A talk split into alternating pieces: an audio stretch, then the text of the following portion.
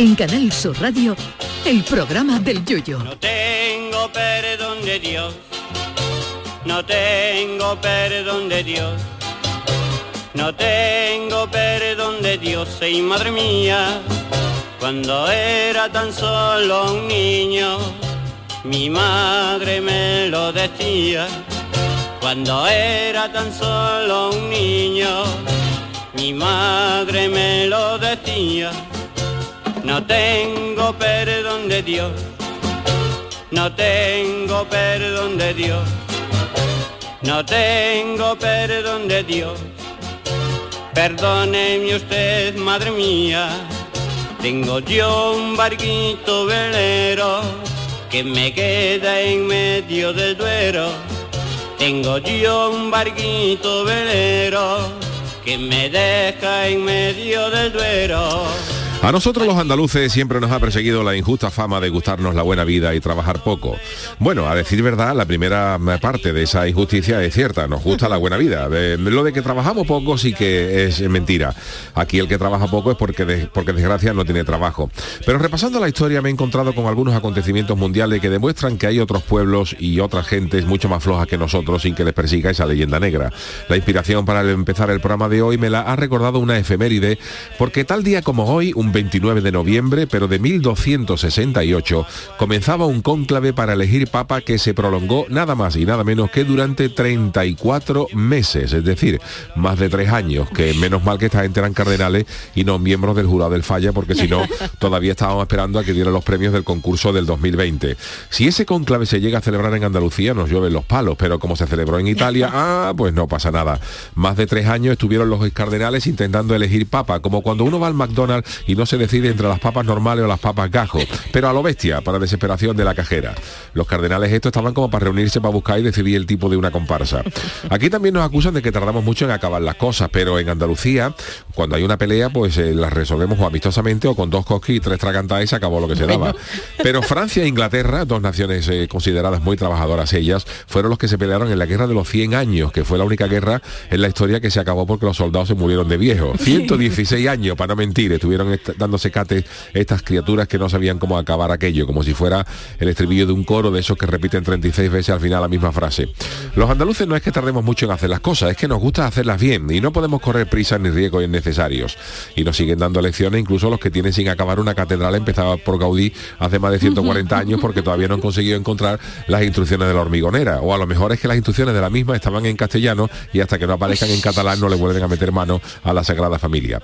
Los antiguos egipcios, por ejemplo, otro pueblo que está considerado como el no va más del trabajo y la perfección, tardaron 27 años en construir las pirámides y eso que ni las alicataron con azulejo por fuera ni les pusieron rodapié en las partes de abajo, que si no, todavía cuando visitas Egipto te darían una palaustra y una mesita de cemento para colaborar en terminarlas.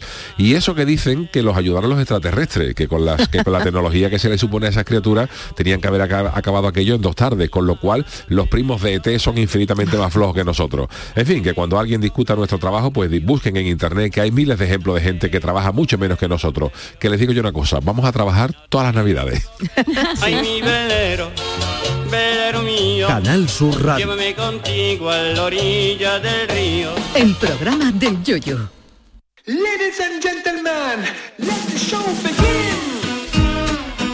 Queridos míos, ¿qué tal? Muy buenas noches. Bienvenidos al programa del Yuyu, edición de martes 29 de noviembre. Eh, un día nos queda para terminar este mes. Eh, será mañana en la edición de, del miércoles con el Chanálisis y con Jesús Acevedo. Pero hoy es martes, es Marta que Navarro. Buenas noches. Buenas noches. Charo Pérez, ¿cómo estamos? Buenas noches. Bueno, Yuyu, antes que nada, eh, buenas noches. Vamos a dedicar el programa a ese Sí, gran compañero Sí, señor. Que descubrí. Yo llevaba muchísimo, yo llevo muchos años también en esta empresa y lo descubrí en el verano del 2021 cuando tuve el enorme, la enorme suerte de trabajar, bueno, junto con Yuyu y con él y descubrimos a un grandísimo profesional como él era y nos dejaba ayer noche Carmelo Villar. Así que un besito, Carmelo, allá donde esté. Sí, señor, nuestro querido eh. Carmelo Villar, al que alguna eh, oyente de Más allá de los mares, ¿verdad? Lo, lo- lo rebautizó en este programa como Carolo, el gran, el Carolo, gran Carolo, ay, ¿verdad? es Que verdad, recuerdo de aquella, época. Qué buen verano Qué pasamos. buen verano ¿eh? Qué pasamos, buen verano. con, eh, haciendo a la tarde de aquel Y verano. también. Y él también. Fue un con, descubrimiento nosotros con para Carmelo él. Villar, con, con Estíbaliz, Con Estíbaliz. con Miguel Ángel Fernández, con Sí. David Hidalgo, en fin, que echamos una... Y, y mira que es verdad que Carmelo ha sido sido una de las personas que, eh, bueno, que todo el mundo hemos conocido desde que entramos risa, en su casa, risa, su, ¿eh? su Estar trabajando y risa escucharla. y su manera de ser. Pero sí que es verdad que por las, co- las cosas que han pasado, pues nunca habíamos Nunca tenido. O sea, yo, yo aterricé en esta Fíjate, casa pues en el año eh, 90. eh, Ah, ya fíjate, estábamos haciendo mía. cosas por, por- por- en cuestiones de carnavales, por allí por Cádiz y tal. Y bueno, Carmelo pues había sido hasta toda la vida aquí en Canal Sur Radio, Canal Fiesta, haciendo también programas de televisión como La Banda del Sur. Y sin, pero sin Yo embargo, creo. por esas cosas nunca habíamos coincidido en haciendo cosas. Él llevaba sus cosas musicales, hasta que bueno, el azar o, o lo que fuera, pues nos reunió aquel, aquel, aquel verano. Gran y, verano. bueno, eh, momentos extrañables y bueno, hoy se Ah. nos ha ido el gran Carmelo Villar, un tipo muy querido en esta casa y muy apreciado también por la gente de, de la música, porque bueno, pues, Mm. Anda que Miguel Río, acuérdate, entrevistamos que- gracias a él a Miguel a Río, ¿eh? Hoy, por Pablo ejemplo, López, que estuvo Pablo con López, nosotros, hoy, por ejemplo, para que se haga una idea del- de lo querido que ha sido Carmelo en el mundo de la, de, de la música, el buen trato, hoy cuando se anunciaba en las redes sociales que, que nos había dejado, pues gente como Chenoa, por ejemplo, ha mandado, Sí, un- sí. ha puesto un tuit, Sí, sí. un tuit de, de, bueno, lamentando su pérdida. Así que un besito muy grande a todos los eh, familiares y a todos los que hemos sido compañeros de- del gran Carmelo Villar y sobre todo un abrazo muy fuerte a su, a su familia Ah. y que eh, nos, re- nos recordaremos siempre con esa con esa sonrisa y esa, y esa Sí. gana de cachondeo que tenía el amigo, el amigo bien, Carmelo. y lo bien que lo pasamos ese Así verano. que le vamos a dedicar este programa al gran Carmelo Villar, que no permitiría que, Bueno. que hoy estuviéramos, porque si Bueno. Carmelo estaría dándonos cate, diciendo de hace tontería y vámonos que nos vamos. Así que va por ti, Carmelo, este programa del Yuyu en esta edición de martes. Bueno, pues, eh, oye, eh, Charo, eh, que Venga, eh, vamos. vamos allá. Eh, hoy, hoy la gente también es un poquito más feliz porque se están acabando ¿Ah, partidos sí? del Mundial. Ya, ya Sí. están- Sí, sí, Tú ya la Con la- bebé, bueno, estaba trabajando ahí. Con Yo la no gente puedo- nos yo no tengo tiempo para ver. a Mariquilla que se ha tragado hasta el partido No de, de te vayas a creer, no te vayas a creer, no te vayas Que a sí, creer. que sí, que me lo traigo Eso, es- eso es más mito, más mito que realidad. anda ya. Yo te puedo asegurar, y no te miento, yo te puedo asegurar y no te miento, que partidos enteros Hola. te, lo aseguro. Uh, ¿eh? el jueves, el que partidos enteros del mundial habré visto dos desde Pero que, empezó- ya desde tú que empezaron. mismo, ¿no? Dices tú, Porque no, esto está siendo no hay manera rollo. entre el trabajo de por la mañana, luego los partidos, eh, los que son a las 2 de la tarde te coges recogiendo a los niños, que llegues a casa a la hora de almorzar. El de las 4 hay muchos días que, bueno, que los martes he hecho grabación del show del comandante, en fin, que, Mm. que hay mucho lío. Y hoy, por ejemplo, que tenía la mañana un poquito para estar trabajando en casa con la tele delante, pues hoy ya no hay partido a las 11 de la mañana y son a las 4 de la tarde Ya, ya y, a las 8. En fin, Ya que, está, ya está, que bueno. cada uno ve lo que puede. Claro, se hace Ay. lo que se puede. Pues sí, pero bueno, que ya queda menos. Bueno, hasta el 18 de diciembre, Hasta el 18 ¿eh? de 18 diciembre. diciembre. pues, Oye, que, que diciembre es el jueves ya. Y recuerda el jueves, ¿qué pasa el jueves 1 de diciembre para el aquellos que no nos hayan escuchado, por lo el que sea, ¿eh? jueves, por lo que este sea. jueves de esta semana, eh, Sí. mañana tendremos miércoles, el jueves no tendremos programa en directo, porque Ah, juega la es selección verdad, española frente a la selección de Paco el Samurai, que luego hoy te podemos hablar con él a ver cómo van esos nervios. ¿Otra vez? Y La previa, la previa. el, tra- el trascendental España-Japón, que yo, Claro. hasta empatando los clasificamos. Pero bueno, siempre está ahí esa duda, pues la selección española siempre camina en el filo ¿Con de, de la. Paco el? Yo, no Yo lo creo que tengo va, claro. el- ahora después se lo preguntaremos, ¿no? Claro. Entonces, bueno, claro, como el partido es a las 8, a las 10 puede acabar, pero puede, puede haber eh, un poquito de, Sí. de tiempo añadido, se puede colar las 10 y 10, 10 y cuarto, más luego lo tradicional, las entrevistas, en fin, el debate. Así que para eso, pues dejamos a nuestros compañeros de la gran jugada eh, que analicen el partido de la manera que puedan y que quieran y que sepan hacerlo, que son los mejores, y nosotros pues iremos en podcast. Raro muy no será bien. que le pidan ir de comentarista a Paco el samurái. Pues no lo sé yo, pero vamos, que hoy tenemos que Una escuchar las crónicas ¿eh? niponas de Jorge Ah, ¿sí? Marenco, Sí, que sí, se sí, lo sí. dedica a, bueno, a cómo están las cositas. Sí, para no perder costumbre, que- las Chano, cositas buena... que Las son- cositas, perdón, allí las, Las cositas de Japón. ¿Cómo están los japoneses y las japonesas? vale, vale. Que Chano, buenas Hola noches. Marta, buenas noches, ¿cómo estamos? Que Oh, tengo que si no le saludo yo, oh, aquí, claro, es que no me Si tú no vienes, no. no me saluda nadie. no le, le No le Qué demos ruina vuelo. yo, el hombre invisible me llaman. Mira, Chano, vamos a ver, ¿eh? Vamos a ver que me va a quitar puesto, Chano. Que verás tú que ya me, ya me están aquí ayudando los yuyistas. Sí, sí, Chano, Chano es una, sí. una letra, vamos, una letra. Ay, sí, sí, sí. Entonces España juega el jueves, ¿no? El jue- El jueves con Pero Japón. tiene que Entonces, el venir jueves usted. Tenemos que venir para grabar el programa. para grabar ¿no? el programa. así ¿Cuándo que- lo grabamos? Pues El lo mismo grabamos jueves, el mismo jueves, El que mismo preguntaremos y todo, Claro. grabaremos tardecito Vale. para que pueda Claro. la gente Pero- contestar. pero- Ah, porque ¿Usted está en el podríamos hacerlo en directo prácticamente. casi, Casi. Pero Chano, ¿usted está, ¿usted está en el grupo de WhatsApp del Uy, programa? Marta, Yo no tengo WhatsApp, yo no tengo uy, Es que ya no tiene. Él no tiene, WhatsApp. él no tiene, no porque no queramos meterlo. Yo tengo un Nokia, de esto Nokia. antiguo de la El de la serpiente. y anteriormente tuve Sí. uno de estos Motorola negro que se Sí, doblaba por la mitad que parecía un mejillón gordo, ¿te acuerdas? Ah, sí, sí, Los sí, Motor- sí, sí. un StarTAC Ah. se llamaba. Toma, sí, que era como una conchita. Que se le sacaba ¿no? una antenita ni ahí para arriba. idea. cosa muy Madrid antigua. que te la podía clavar, vamos, la, ante- la antenita claro. no vea, te la clavaba. Bueno, que eso- se salta eso un es lo ojo que con la te antena de dice. esa. Eso, eso es lo que te dice para que los acreedores no le manden WhatsApps. Hay es gente que, que eso es lo que pasa, es ¿eh? que, es que el, pro- el Ah, problema amigo. que hay que cuando uno tiene WhatsApp está, más controlado que un cangrejo en un cubo. Totalmente. Pues hay usar cubo, ¿no? También. pues, hay cubos muy grandes.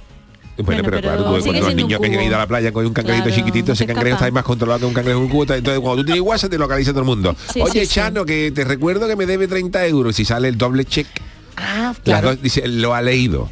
Bueno, se puede poner que Pero no, ahora ¿eh? mismo Claro, sí. bueno, pero, no. pero ya es complicarse la vida. Ya sabe la gente que tú tienes WhatsApp, ya te pone último estado de la li- en línea y no, Sí. esto no hay que dar pista.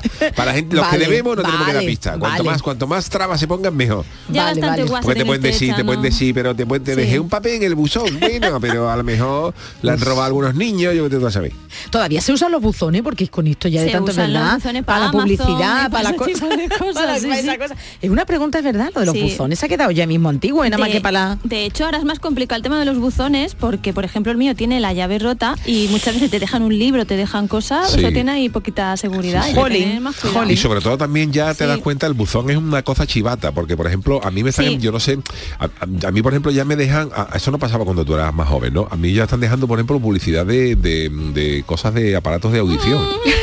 Y dice tú, Bueno, pero eso no, no discriminan, eso pero, que, no, bueno, pero que cuando yo tenía 16 años en mi, ca- en mi casa no había buzoneo de, de cosas de aparatos para los oídos. El Pues, envejecimiento y ahora global, te ponen ¿no? ya eh, de, de- la última revolución en aparatos auditivos. Y vete, por favor. Yo pensaba que iba a decir que era un chivato de si está o no está en casa, porque yo hago estrategia. Yo dejo siempre que se asome un poquito pelambrera, ¿sabe? De, papeles. Ah, vale, vale, Ah, vale. Digo, a ver si de tenemos que papeles, depilar. de papeles porque así la gente nunca sabe si me he ido dos o tres días fuera o no. Porque siempre hay alguna Es verdad, es verdad, es verdad, pero es cierto que antes se, se tenía mucho más al buzón por chivato y estaban Sí. pendientes ahí los cacos. Eh, efectivamente. Cacos que el femenino es caca, claro. caca. bueno, mira, malo. Qué tontería acabo de el, decir. el caco, claro. El caco, la el- caca, sí, claro. una- una Porque ahora estamos con el lenguaje señora- inclusivo. claro. Claro, caques. Si hay sí, una señora Les que se dedica a robar es una caca, ¿no? ¡Uy, qué tontería! No, hombre, Charo, lo, lo has dicho muy bien. dan el clavo, dan el clavo, clava, clave. es que claro, de tridas tres cacas en la tra- calle, tras sustraer cosas en una joyería. tres cacas infraganti. sí, mejor sustraer que contraer si Que eres una caca. Sí, sí, es verdad. Sí. Hay que ver lo que hace el cansancio, ¿eh? hay que ver lo que hace el cansancio. Bueno, ¿qué os parece si empezamos yo? Bueno, Los hemos martes son ya, ¿eh? intensitos, Los martes Por son lo intensos porque, claro, es Venimos en pack, venimos en pack, Bueno, es en que los martes, los Cállate, martes eh, ya repetimos, los, los martes para nosotros son días intensos. Sí. Son días intensos porque venimos de la grabación, de, de la, de la grabación Y yo por del, lo que sea he dicho, del pues show con del comandante Lara, cosa que hacer los martes. que voy empezó a las ello. 6, hoy hemos acabado casi a las 7 y media, 8 menos 20, Sí. ¿verdad? Luego nos hemos venido para acá, que- a, a otro programa, en fin, que los martes son días, no, no piensen ustedes que estamos nosotros aquí con un jacuzzi y dos mojitos aquí la Estamos con hormigas, ¿eh? estamos con En el hormigas. Incluso hormigas, están en Hormiga la, en la en la mesa redacción. No me digas. Sí, he hay hecho- algunas, sí, yo, sí. Yo, yo he venido hoy tan rebotado dije. que no he una hormiga. Dejarse de dar vuelta y ayudar un poquito. A escribir, a escribir un escribir. poquito los guiones o algo. Los escribir. 87 guionistas famosos Uh, que eso ya, uy, hemos ido reduciendo la cosa ya, ¿eh? Están Hemos-. Que fíjate, en diciembre, hoy, hoy me ha entrado a mí un mosquito en el salón que decía, pero ¿qué haces mosquitos? Tan- estamos en Es diciembre. verdad, ya no hay ¿qué mosquitos, haces? no, es que Pues que mosquitos despistados, pues, no, sí, son, no, sí, son- no sí, son fechas. No ¿eh? está en temporada, digo, no está en temporada, mosquito. Es verdad, ahora no hay mosquitos. Bueno, pues si ha habido alguno, a lo mejor hay una charca cerca de tu casa o algo. ¿eh? No creo, no creo. Bueno. se ha Pues despistado, se ha perdido, se ha Pues sí, hoy es día eh, intenso. Sí. Tenemos muchas cosas, tenemos las martadas, tenemos las Bien. noticias niponas, así que bien. Vámonos con las friki noticias. Friki Noticias. Pues es tradición este programa que inauguré Doña Charo, la primera de ellas. Vamos hasta el año que Ojo, viene. eh, ojo, ojo, Eh, ojo con esto. Ojo que se nos caen mitos, ¿eh? Eso, eso, eso. Sí, sí. Si tu artista, Marta, atención, Ay, eh, ay, si ay, tu ay. artista favorito No. te emboba, Ay. no pagues por su autógrafo que te da coba. ¿Quién es? Ese es Milán. Eh, el premio Nobel. Bueno. Y canta con la nariz. ¿Habéis entendido Yuyu que te llamaba? Hombre, por favor, claro que le llama. Ese hombre que tiene una pinza. hoy pa' eso. Lleva 50 Yo años con una pinza a en la Dylan lleva 80 años con el mismo resfriado. No se la ha curado, ¿eh? Totalmente. Yuyu, Gracias, Bob. Yo te quiero también. Bueno, yo te veo más Longevo, Ringo ¿eh? Estariano y la voz. La voz. ¿La sí? Sí, más Ringo Estariano, que por cierto es el 21 aniversario del fallecimiento de George Harrison. Madre Ah, mía. Hoy también. va.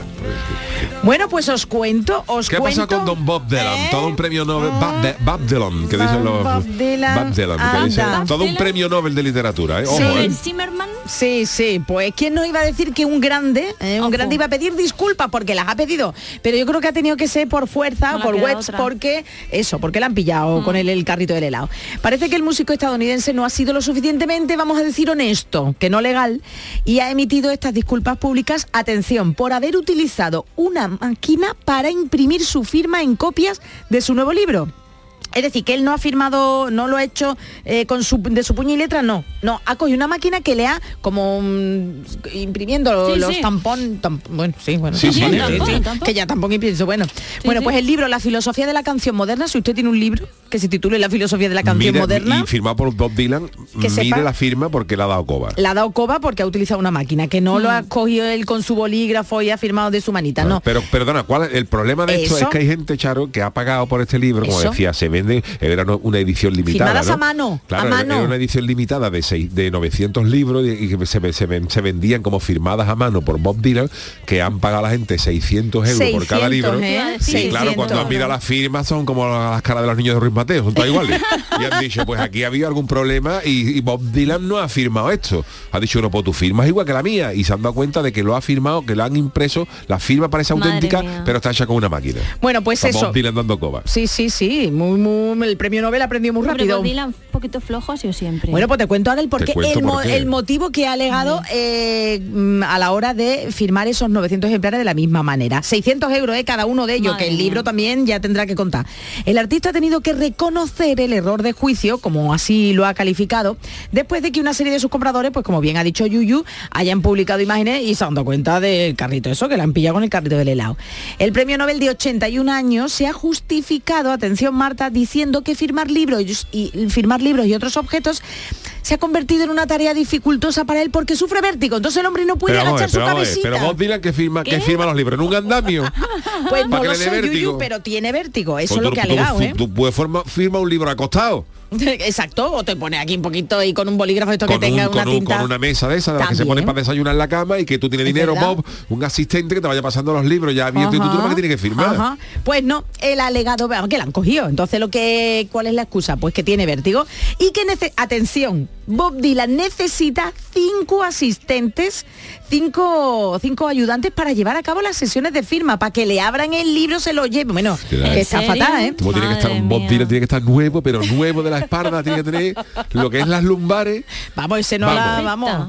Pues ya te digo, cinco asistentes que durante la pandemia, mía. claro, no pudieron estar con él, Claro. no se pudieron reunir. Entonces, claro, también alega que tiene mucho trabajo atrasado. Sí, Entonces vamos. dice, yo como voy a firmar Sí. 900 Bob Dylan está ahora ejemplares ahí. que no da- que no, uno- vamos. La de cosas que tiene que hacer Bob De Dylan. 9 a 2 en la oficina, está Bob Dylan. Claro, entonces alguien del equipo, que para eso le paga, pues tuvo la feliz idea de utilizar una máquina. Le dijo, Bob, Bob, utiliza mira, la máquina. Vamos a comprar una máquina de, de firma autógrafa. Exacto. Y Dylan dice que ha sido una excepción, que no volverá a pasar y que el resto de sus obras autografiadas, algunas de las cuales se llegan a vender por 15.000 euros, han sido firmadas a mano. Sí, pero el Reconoce... dinero no lo devuelve. Ah, amiga. Ah, Eso es 600 buena apreciación. se- Eso se es, pero buena apreciación. Yo creo que lo puede devolver, hombre. Es, mañana se lo preguntaremos a Jesús Acevedo, pero esto es un fraude. Hombre, si, es un si- fraude. Totalmente, si- si a ti te han vendido un libro que, que Sí. supuestamente está firmado a mano por Bob Dylan y tú has pagado 600 euros, si se descubre que está hecho por una máquina, tú puedes ir y le se la da al editor para que se lo coma con papa. Totalmente. Bob Dylan, que compre, una, que compre un kilo de papa nueva y se haga un guiso todos los días con cada uno de los libros. Ahora 600 euros, un libro. pero mira, yo te digo una cosa, bueno, que va, va y viene la, la luz. Esto La es Bob Dylan, que es el espíritu de Bob Dylan. que sea está- Bob Dylan. Bueno, Bob Dylan está vivo todavía Sí, pero vamos. todavía, pero bueno, Ay, quiero decirte,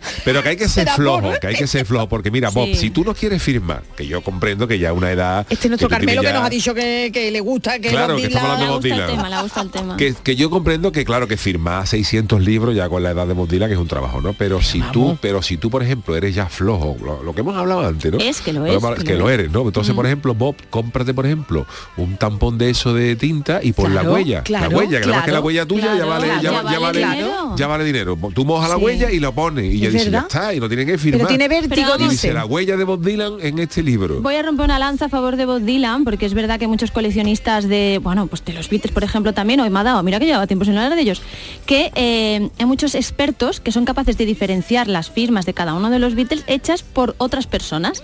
Es decir, firma de John Lennon hecha por su asistente no sé quién. Claro, como en cuánto. las falsificaciones, claro, ellos no en claro, eran obra. expertos en la firma de ellos y ellos no firmaban casi nada. O sea, que esto no es una cosa a mí eso me parece una mamarrachada. Yo, Claro, yo esto prefiero, no es nuevo. yo prefiero, sinceramente, lo digo. cogido, lo han cogido. Yo Ah, prefiero, cogido. sinceramente, un artista así eso que diga yo no firmo nada.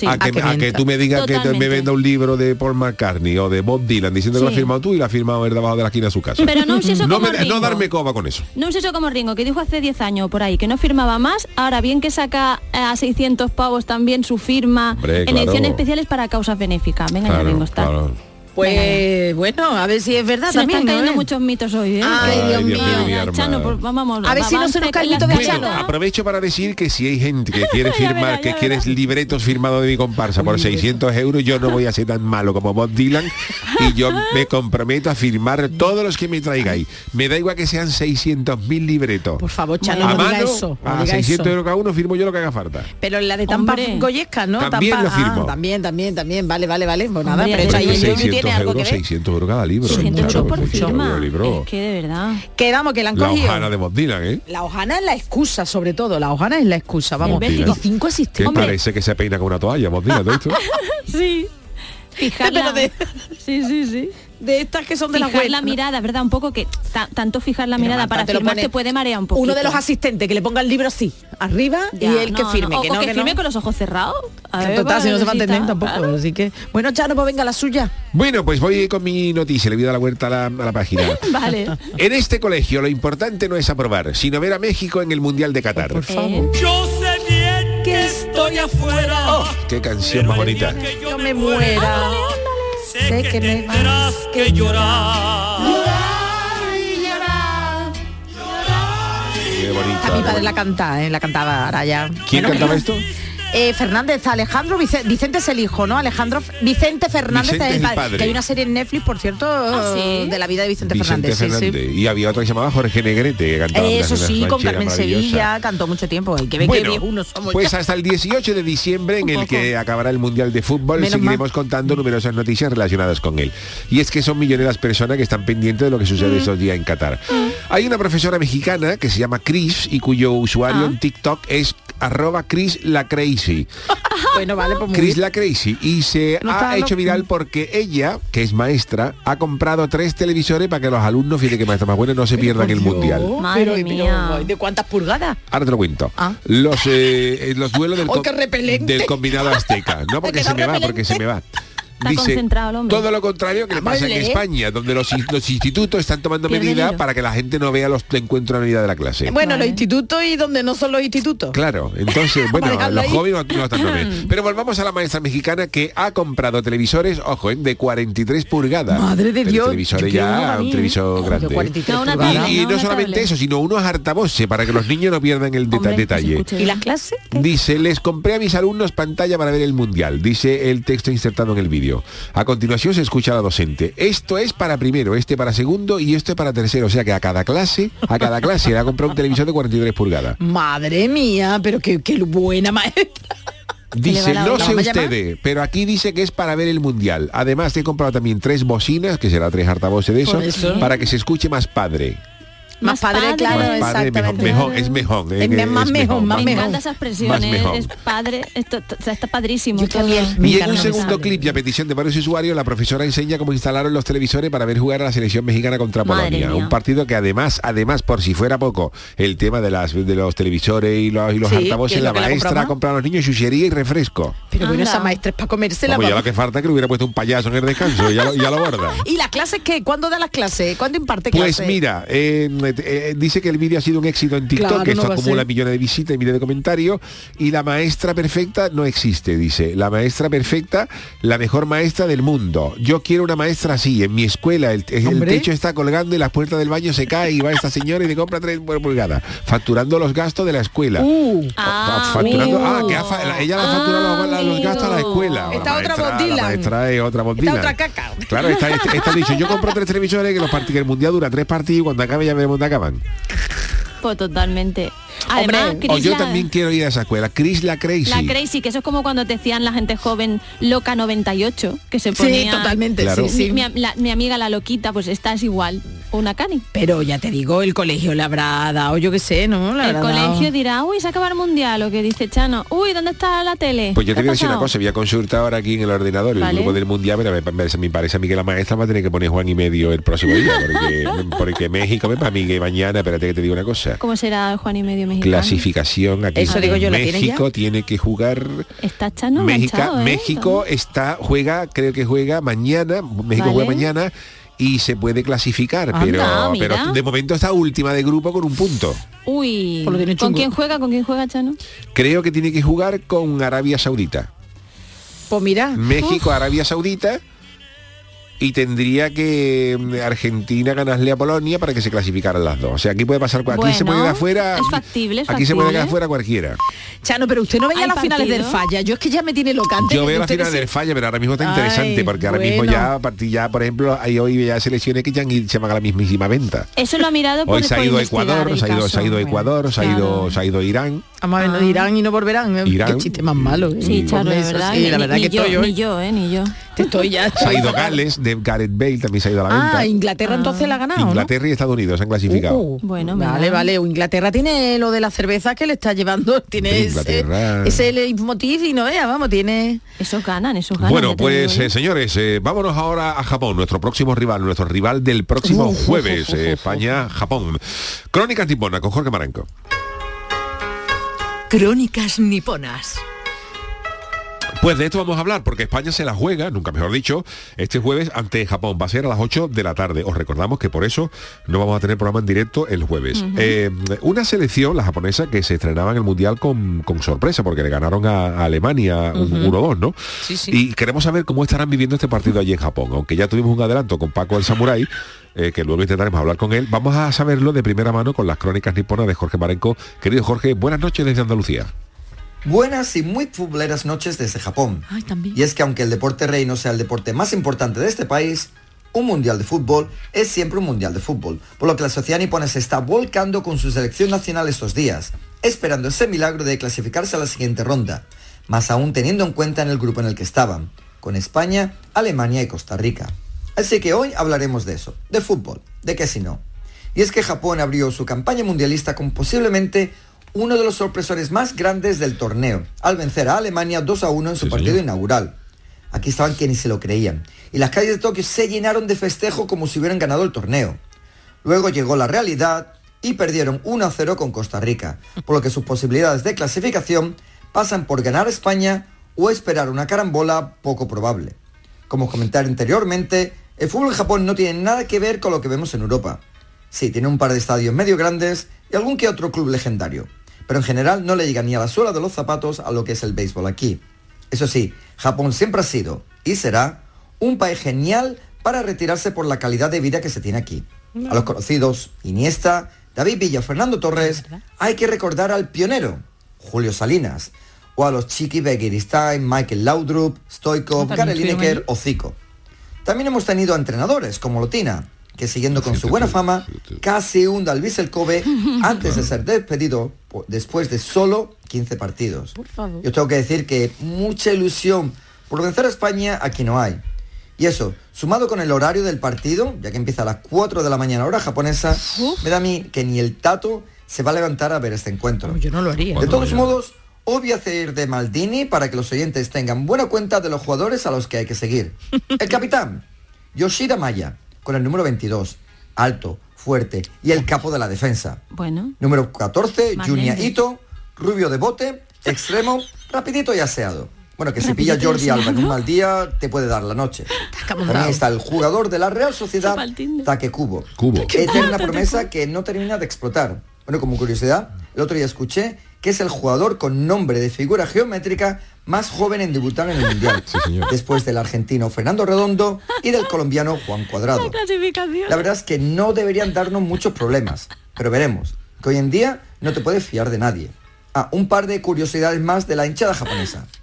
Está llamando la atención que los aficionados japoneses siempre recogen su basura después de los partidos Sí. y dejan el estadio impoluto. A los seguidores de las crónicas niponas hemos comentado muchas veces que aquí es algo normal, que se hace desde el colegio, por lo que la noticia aquí realmente es los guarros que son otras aficiones. Totalmente. La última.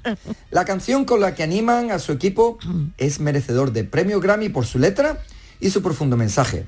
Atento Yuyon, que así vas a estar al loro cuando veas el partido el jueves.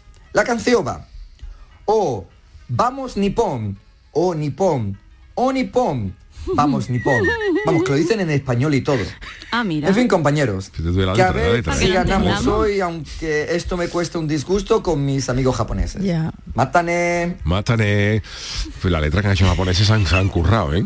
Vamos nipón, O Nippon. o nipón, ping y pong, ping y pong, la faltado así por rimargo. Yo, yo tengo una pregunta. ¿Quién es el que hace la clasificación? Piensa la clasificación de nombre con figura geométrica. Hombre, es De que verdad, taque Jugadores con cubo, nombre taque de cubo. Y lo que ha dicho de Lotina es verdad, Lotina es un entrenador eh, español que, bueno, que aparte de que tiene fama de que se ríe poco, que lo- Lotina lo lleva tú a no te rías, que es peor y es, es imbatible, se puede tirar aquí 15 temporadas ganando. Pero tiene también fama del hombre de que todo lo que coge, pues... eh, Que lo deja lo, fatal, ¿no? lo desciende. Vale, vale, vale. Vamos, que, que un gato se sube a un árbol y lo tira lo baja. Cuando no pueden los bomberos, oiga, que esa- mi gato se subió a un árbol y van a bajarlo.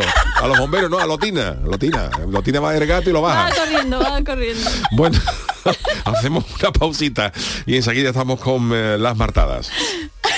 El programa del yoyo. Canal Sur Radio.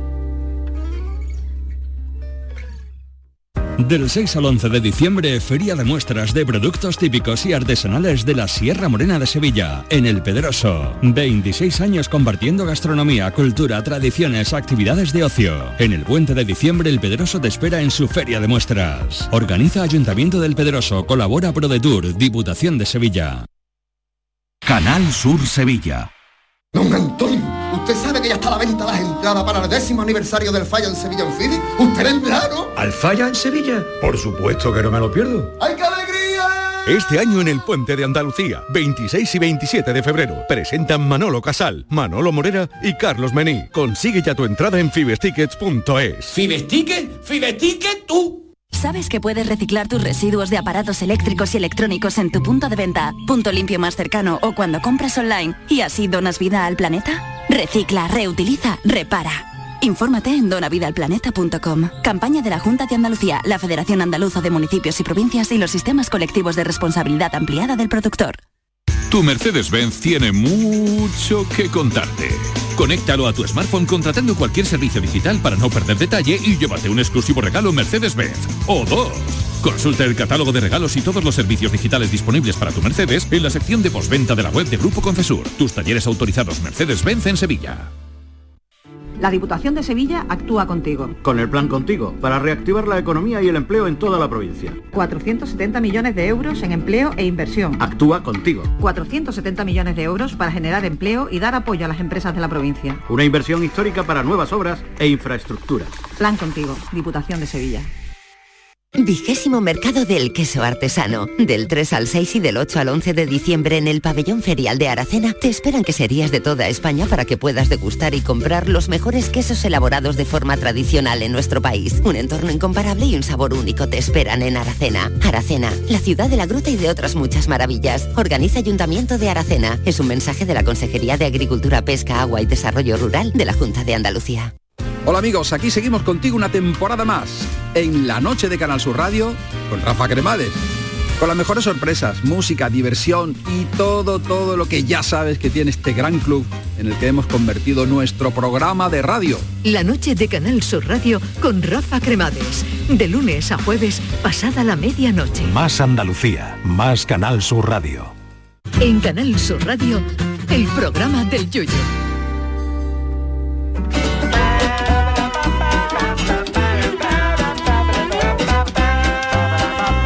Las martadas.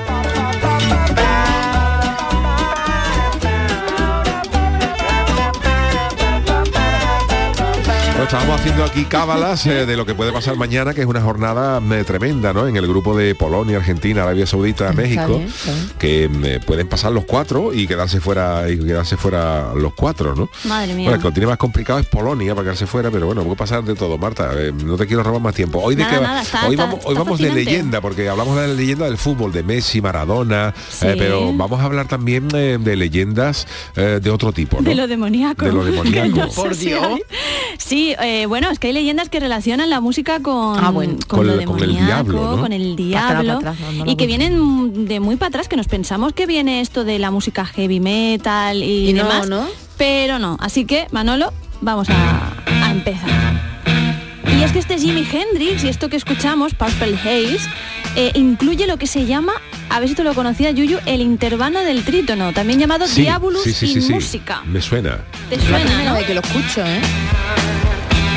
Bueno, pues se ha dicho hasta hace muy poco que estuvo prohibido por la iglesia, como lo leéis. Y es que la historia es que se supone que este intervalo era la representación del demonio. por favor. Pues ¿Cómo tenías ritmo, ¿eh? Tenías ritmo demonio. Bueno, esto que Jimmy Henry también le mete su, su cosita. Para que os hagáis una idea, el tri- trítono per se es como una especie de chimpum. Ahora, ahora lo explicaremos un poquito mejor, gracias eh, con la ayuda del experto de hoy. Pero bueno, con los modernos que nos creemos, fijaos que pensamos que lo de la música demoníaca es una cosa moderna, pues no. En la Edad Media los padres ya le decían a los hijos esto de qué hace escuchando esto, que esto es demoníaco, no lo escuche, esas cosas. que te lleva la Inquisición. eso Eh, que te lleva la Inquisición, efectivamente, que los vecinos han llamado a a la, yo que sé, a la tuna, o lo que se llamara en aquella época, para llamar al orden. Bueno, pues el trítono... tuna, pa- yo pa- sé, orden, es lo primero que se va, que se me ha ocurrido. Eh, ocurre a la Guardia Real, ¿no? Yo qué sé. Mm, Ocurre naturalmente cuando en cualquier tono mayor, tono mayor son así que tienen como un poquito más de vida, podemos Sí, decir. los que ¿no? suenan más alegres para, Suenan más para alegres. hacerlo. Es, es la, la manera más fácil de distinguir un tono mayor de uno menor. Sí, yo digo Todo que lo que suena to- alegrito va en mayores es. y lo que suene tristón va en menores. Eso yo digo ganas de vivir, tono mayor, ganas de morir, tono me- Sí, menor, por ejemplo, ¿no? la, el- la famosa, eh, lo de Mozart, por ejemplo, la serenata, Sí. ¿no? chan, tan, chan, tan, tan, tan, tan, tan, tan, eso suena alegre, pues eso va en tonos mayores. Eh, Eric Satie. eh, por Mm, ejemplo, la pónganlo. de eh, la adagio da miedo. Efectivamente. Bajón total. Pues en menores. Es la manera más fácil de buscarlo. Eso es. Bueno, pues esto ocurre en, en un intervalo, ¿vale? Es un intervalo de notas, este trítono, entre el cuarto grado y el séptimo de la tonalidad. Por ejemplo, el de do, pues es entre fa y si, ¿vale? Entonces, eh, digo, además suena como a un chimpón, como algo que hay que resolver, Vale, ¿vale? vale, Con el que acaban las canciones, ¿no? Este tata chim, pues esto es un trítono. Pero bueno, esto no me lo estoy inventando, lo prometo, sino me lo ha contado el experto de hoy. Él es Juan G. Acosta, creador del canal, no es primo mío ni hermano ni nada. Creador del canal de YouTube Habitación Sonora, pero que nos lo cuente él, que se va a explicar un poco mejor. A ver, a ver, Seguro que habéis Juan. escuchado alguna vez a alguien diciendo habría que prohibir el reggaetón, ¿verdad? Sí, Pues sí. esto de las prohibiciones en la música no es nada nuevo. Ya en la Edad Media resulta que había un intervalo que estaba prohibido. Un intervalo en música es la distancia entre dos notas. Este intervalo prohibido era el intervalo de tres tonos o tritono, que era llamado el diabolus in música, porque decían que era la representación del demonio a través de la música, invocaba los placeres más bajos del hombre. Ah, amigo. Ah, bueno, pues esto Interesante. dicen que era la nota del diablo porque genera tensión al escucharlo, ¿vale? En otras palabras, dime, dime, Yuyu. No, no, que, que es que la música está montada así, porque hay, hay em, notas, tonalidades pues, que conducen a, a una. Por ejemplo, el famoso chimpón que tú decías, ¿no? Eso. Eh, hay, la, la quinta nota de una escala eh, te, te llama, te pide volver a la primera, por eso se llama la dominante. Entonces tú dices, por ejemplo, do, re, mi, fa, sol, la, si, do, después de, después de el do, do, re, mi, fa, sol, do, re, mi, fa, sol. El sol que pide, el famoso chimpón, na, na, ni, no, no, no Vale. tiende a volver otra vez. A volverse para a volver a la, por eso Claro. se llama la, la quinta nota tiende a volver a, a la primera. Vale. Y la mejor manera de buscar los tonos, si buscáis un piano, que es donde el piano es donde mejor se ve la música de todas, Sí. eh, mm, vosotros veis que están las teclas blancas y las teclas negras. Bueno, Sí. pues si entre dos, si entre dos teclas negras, perdón, si entre dos teclas blancas, Blancas. hay una negra en medio, Sí. entre esas dos notas hay un tono. Eso es. Hay un tono. Siempre que haya una, una negra en medio. Si no hay negra en Negra medio, en o de medio, mi a fa, hay medio Es tono. un semitono. Es un semitono. Entonces, para buscar los es tres, para buscar los tres tonos, nada más Sí. que tenéis que buscar de do a re hay un tono, de re a mi hay otro tono, de mi a fa hay medio, eh, y buscáis así hasta que sean los tres tonos enteros.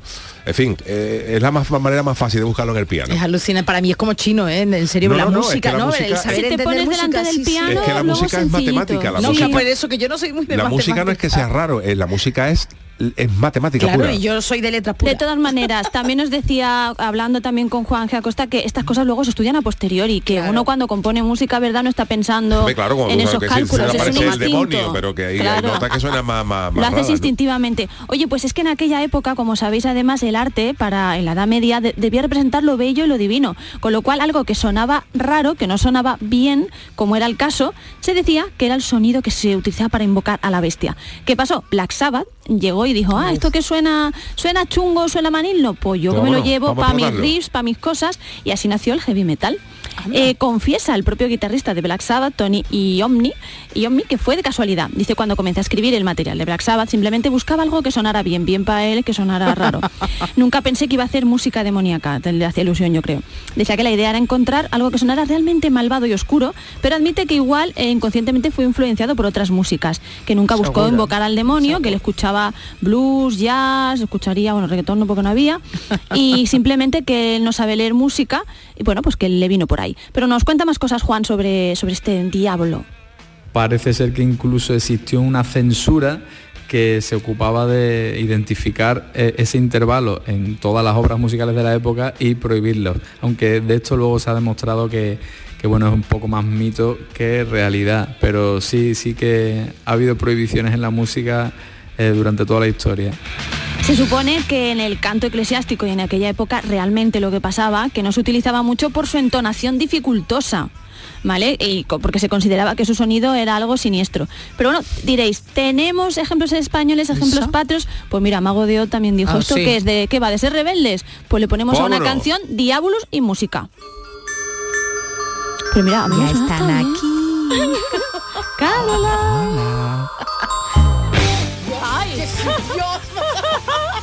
Pues sí que estaba el diablo, sí que estaba el diablo. Bueno, la mala idea de quien lo ha Parece que no fue prohibido, ¿vale? Si, si lo hubiera sido, habría sido una prohibición, ¿verdad? Absurda. Y ya sabéis que en, en esta sección se ha tratado más de una vez el tema de las, de las leyes absurdas, porque es una de las cosas que más Hombre. gracia me hacen de mis debilidades.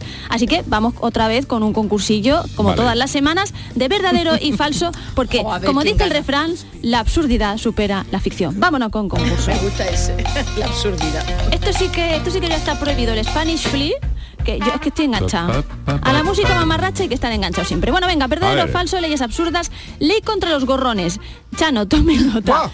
En la ciudad Bien, de bien, Marta, bien. Actopan Hidalgo se aprobó Sí. una ley que obligaba a todo individuo que se cuele en una fiesta privada sin invitación a pagar una multa de 2.500 pesos o en su defecto pasar tres días en el calabozo. Me suena verdadera. Yo también voy a decir verdadero, sí. Pues la ciudad es eh, Actopan Hidalgo. de- tiene que ser verdadero y además Pues- Hidalgo se llama. Efectivamente, un saludo para David Hidalgo.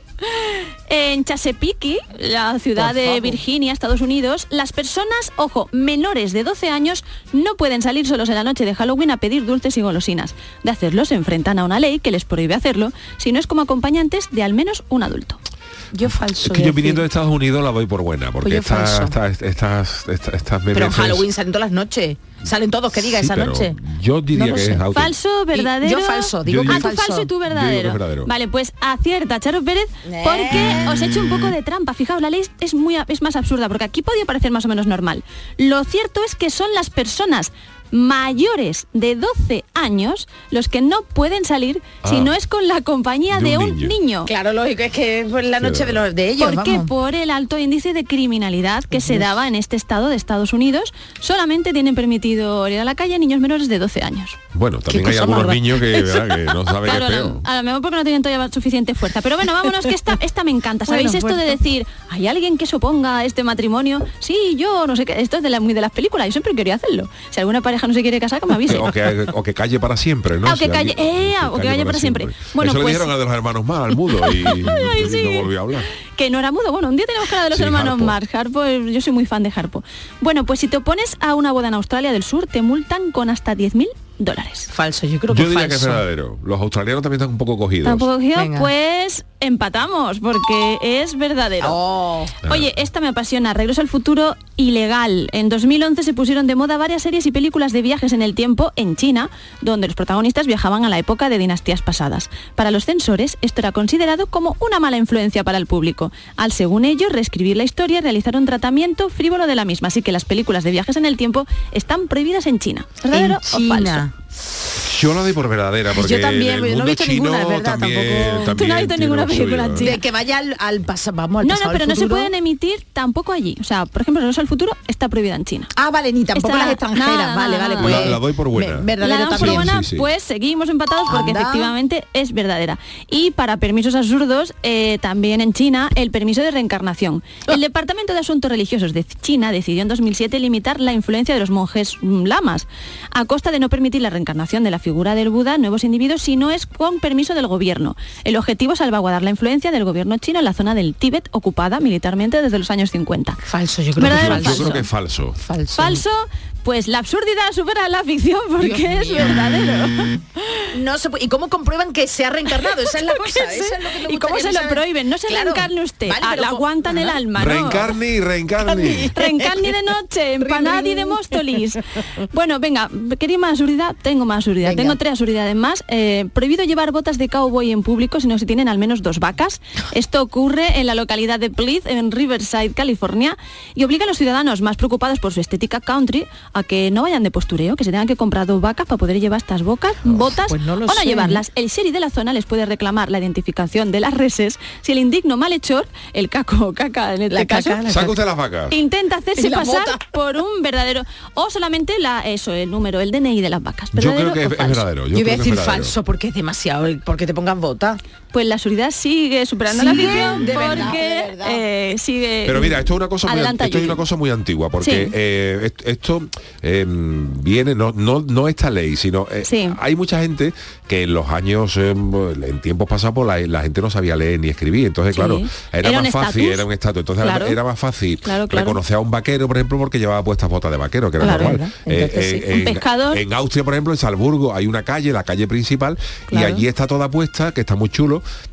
con unos letreros colgados de, la- de las puertas. O sea, Ujú. hay como una como unos carteles eh, colgados encima de, de cada de cada puerta. Y eso era también porque como en, en aquella época la gente no sabía leer, pues el que era zapatero ponía una un cartel con un zapato. Claro. Entonces, claro, esto es una para los- a lo mejor para los vaqueros era más fácil identificarlo. Si un tío lleva, claro, es como si usted si usted no es astronauta, ¿para qué se viste de astronauta? el pescador Entonces, si usted es vaquero, pues lleva bota de vaquero. Y si no, pues no la puede llevar. vaquero. ¿Eh? Po- Sí, totalmente. Bueno, pues mm, está prohibido las últimas, las dos últimas van de sonrisas.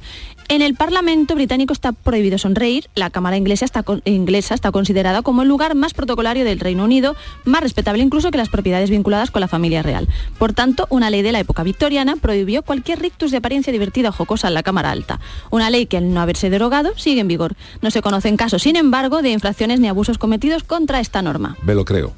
Es que claro, ha dicho de la norma, porque reírse se ríen, vamos, anda que no. El Ujú. Boris Johnson muy Pero, no- serio, ah, no. pero en el Parlamento... Pero en el Parlamento. Ah, pero si tú vas allí se supone que es un tío, una cosa. una- Vale, yo dice verdadero, tú qué Venga, dices. yo voy a decir falso, Tú yo vas a decir mantengo. falso, pues empatamos porque es falso porque la realidad, o sea, la absurdidad.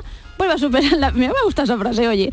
Porque resulta que lo que está prohibido es morirse. Eso sí, Eso sí, lo, eso lo eso lo sabemos. Eso lo sabemos, pues efectivamente lo que ya lo sabemos, es verdad que lo habíamos comentado. Lo que ya decía que me sonaba.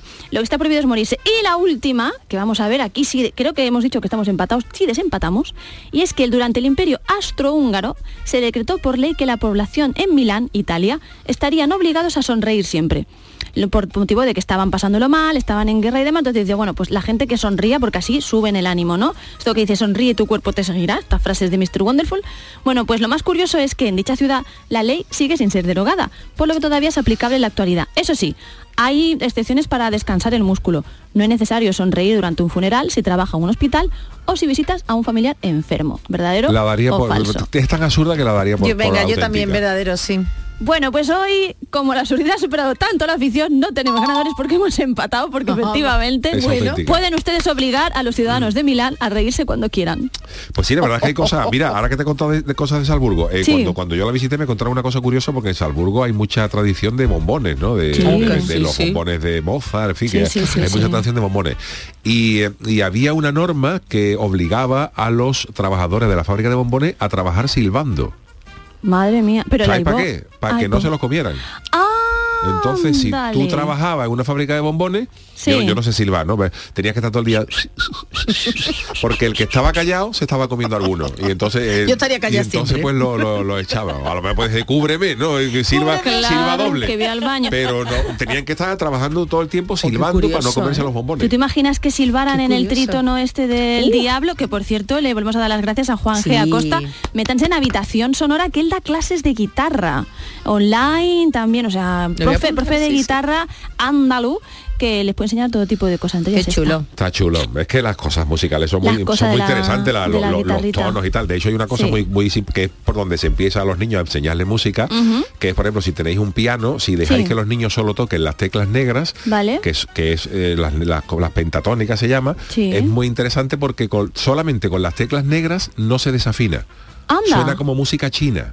Sí, ni, Sí, ni, tú, tú ni, empiezas, tú, si tú tocas, si tú tocas solo las, las teclas negras suena ping, pam, Claro, tan, claro. tin, tin, tin, y no suena nada raro, o sea, no hay una nota desafinada. También te digo Entonces a los cosa. niños se le pone solamente las, las, El las, tinanín. las musiquitas con las teclas negras, porque se llama escala pentatónica Sí. y, y no, no desafina. La Entonces para ellos es muy chulo porque no, hay- no, hay, no hay ninguna música rara. También te digo una cosa, mi niña lo que hace es que se coge vídeos de TikTok que como duran unos segundos te enseña a poner unas notas con la que ya identifiques la, la canción. Por ejemplo, no sé por qué, siempre es Bohemian Rhapsody, la canción del Titanic y dos o tres canciones más así, que te las ves todo el día tocando esas notas. Que se informan por TikTok todos estos muchachos de todo. Algún día traeremos otras cosas, Sí. cosas, curiosidades musicales, que hay, Vale. cosas, hay cosas muy chulas. De momento, gracias Marta, nos vamos al A consultorio. vosotros. El consultorio del Yuyo. Bueno, pues el penúltimo día del mes de noviembre, el Madre 29, mía. y hoy 29 es el día de dar, de dar, de, de, ¿De Vader? de dar, de donar, vamos. eh. Da- Por de favor, dar, Charo, dar. aclárame en qué consiste. Mira, Oh, ves de Darth Vader, no, no- no- no se ha valorado mi chiste, Manolo, gracias. Eh, venga, el día de dar, ¿en ¿qué Es que el día de dar Susana? pues está, suena así feo. Bueno, pues De no dar. penséis mal, pillines, porque Dale, yo, que yo he sido la primera de hacerlo, ¿eh? En- gracias, Charo. en fin. Charo. A ver, yo quiero Señor escuchar Vader, a- no me quite a- a Vader. tiempo, que voy ya, vamos, ¿Eres hoy es martes. Sí. bueno, dilo, venga. Es que, sé que eres mi padre, digo. No, si ya, Ah, ya, se ha ya. ido. Mira, de verdad, estoy perdiendo tiempo. Venga, hoy es martes y desde 2012 se celebra el Giving Tuesday, o Ah. Tuesday, como se diga, una Tuesday. iniciativa a nivel mundial cuyo objetivo es ayudar a los demás en diferentes, de diferentes maneras, dando alimentos, dando voz, donando sangre, dando amabilidad, dando tiempo, dando gracias y hacerlo con altruismo, compromiso y generosidad. Venga, Yuyu, te Bueno, toca. pues nos unimos a esta iniciativa con la siguiente pregunta. ¿Qué estarías dispuesto a dar y qué es eso que no darías ni loco? ¿Qué ha dicho la gente? Araceli Serrano dice, ojalá este programa siga siendo generoso y sepa englobar a personas de todas las tendencias, porque es difícil encontrar programa mejor. Gracias, Araceli. Tolerancia y libertad, por favor. Twitter también merece ser libre y no estar dominado por censores. Y pone un tuit de Elon Musk que parece ser que no es muy proclive a esto de dar. Caimán dice, es fácil, doy ánimos, no doy euro. Parezco catalán en vez de gaditano. Rafael Gómez dice, un órgano para alguno de mis hijos sin pensarlo y no daría nunca dinero a cuenta para criptomonedas. Haces bien, Rafael. Uh, Barto- eh. Vamos, pero ruina gorda. Bartolomé Rebollo dice que él está hoy en el Día de la Flojera, como ayer tú hablaste en el Sí. speech y comenzaste hablando del flojerismo, pues este hombre, Bartolomé, está en el Día de la Flojera. Agatito, que nos ha escrito, en vez de mandarnos un audio, dice, daría mucho quebradero de cabeza a quien se acercara a mí a pedir y no daría el único oído que tengo porque no podría escucharos. Y eso no tendría perdón de De parte de un oyente fiel que os quiere. Isabel dice que antes lo daba todo fácilmente hasta que se dio cuenta de que había buitres que se aprovechaban de ella. Y que y lo que no daría, pues su smartphone, ni tampoco su papel higiénico por si acaso viene otra Sí, pandemia no eso ¿eh? siempre hay que guardarla. Triana Track. Limpio, ¿no? Triana Track. Antes limpio que, que muerto. Qué porque, sencillo. yo cuando veía tanto papel higiénico. Triana Track dice, antes me sentía algo generoso, pero ahora tal y como está la vida, pues no doy ni los buenos días, hombre, Triana. Señor Oscuro, doy cualquier cosa o acción a quien se lo merezca y lo necesite. De verdad que hay mucho aprovechado suelto. La edad y el sexto sentido los va filtrando. La coñeta piconera, yo estoy dispuesto a dar alguno de mis órganos. Este igual que Rafael Por y José Dios. María Hurtado. No se da la última croqueta del plato, la de la vergüenza, Uh, verdad. De la patata. El término en ámbito croquetil. Vamos, que no la da. Gracias a todos los que nos habéis mandado vuestros eh, tweets. Eh, eh, ¿Con qué despedimos hoy, Charo? Pues mira, despedimos con otra Oh, oh. otra Oh. grande. Esta no era la que yo había puesto, pero bueno. No, Flashdance Sí, no era. esta no, no. es, esta es. El- Sería Fame. Que no, que no, que no, que he puesto otra. No, yo tengo puesta hasta aquí, Receiving. ¿eh? Receiving. Yo tengo puesta hasta aquí, Charo. No, no, despedida musical, Receiving de Irene Cara. Ah, Receiving. Receiving del álbum What a Feeling de 1900. Sí, vale, bueno, porque bueno, no quería escuchar ya la está, típica, ya pero está. bueno, Irene Cara que se fue en dom- se fue Todo lo el cantaba domingo, bonito, vamos. todo lo cantaba bonito. esta 63 muchacha. años. Muy ¿eh? joven, muy joven. Y este pues era uno de los genia. junto con Fame, que Sí. era, bueno. Y yo quería haber puesto ese otro diferente por, Bueno, porque pues- ella cantó otra cosa. Buscarla ya cantando otro- el estando contigo de Marisol, que, le, que ¿Eh? está por, está por Claro, Twitter. Irene Cara y su hermano Ya está, verá tú, verá tú, hermano verá tú. Cara, Mike Cara. Flashdance. Qué gran canción, ¿eh? Qué maravilla. Y qué gran voz, qué pena.